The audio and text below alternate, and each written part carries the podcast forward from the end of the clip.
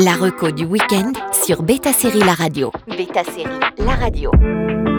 Certaines séries se déroulent en temps réel, d'autres se passent sur des générations. La sélection de cette reco du week-end fait partie de la seconde catégorie. Les séries en elles-mêmes ne sont pas forcément longues, mais pour l'histoire, du temps se passe.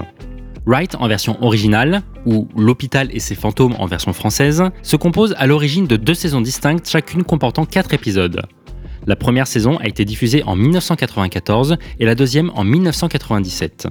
L'histoire se déroule dans un grand hôpital de Copenhague appelé le Royaume, où se produisent des événements surnaturels et étranges. Une troisième saison exceptionnelle est sortie en 2022 intitulée Exodus, composée de 5 épisodes, toujours réalisés par l'incontournable danois Lars von Trier. La série mélange des éléments de drame médical, d'humour noir et de fantastique. Elle explore des thèmes tels que la vie, la mort, la science, la religion et la corruption. 25 ans ont passé et le début de la saison 3 reprend la fin de la saison 2, mais comme s'il s'agissait d'une série vue par une spectatrice qui insulte la qualité de travail de Lars von Trier. Une expérience inédite et intéressante. L'Amie prodigieuse est une série italienne basée sur la saga littéraire du même nom écrite par Elena Ferrante. On y suit l'histoire de deux amis, Elena et Raffaella, depuis leur enfance dans les années 1950 dans un quartier défavorisé de Naples en Italie. La série suit leur parcours de vie, leur amitié, leur rivalité, leur amour et leurs aspirations.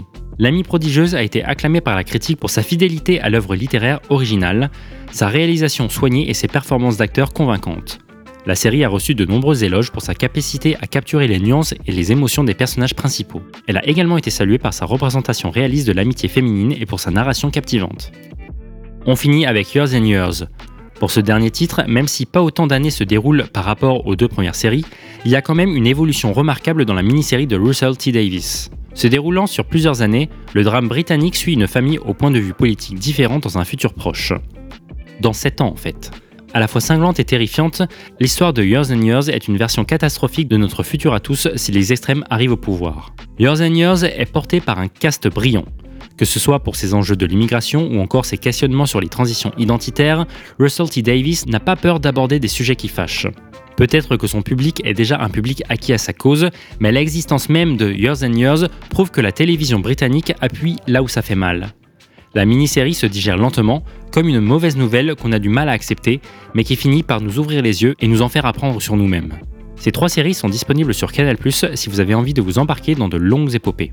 La reco du week-end sur Beta Série La Radio.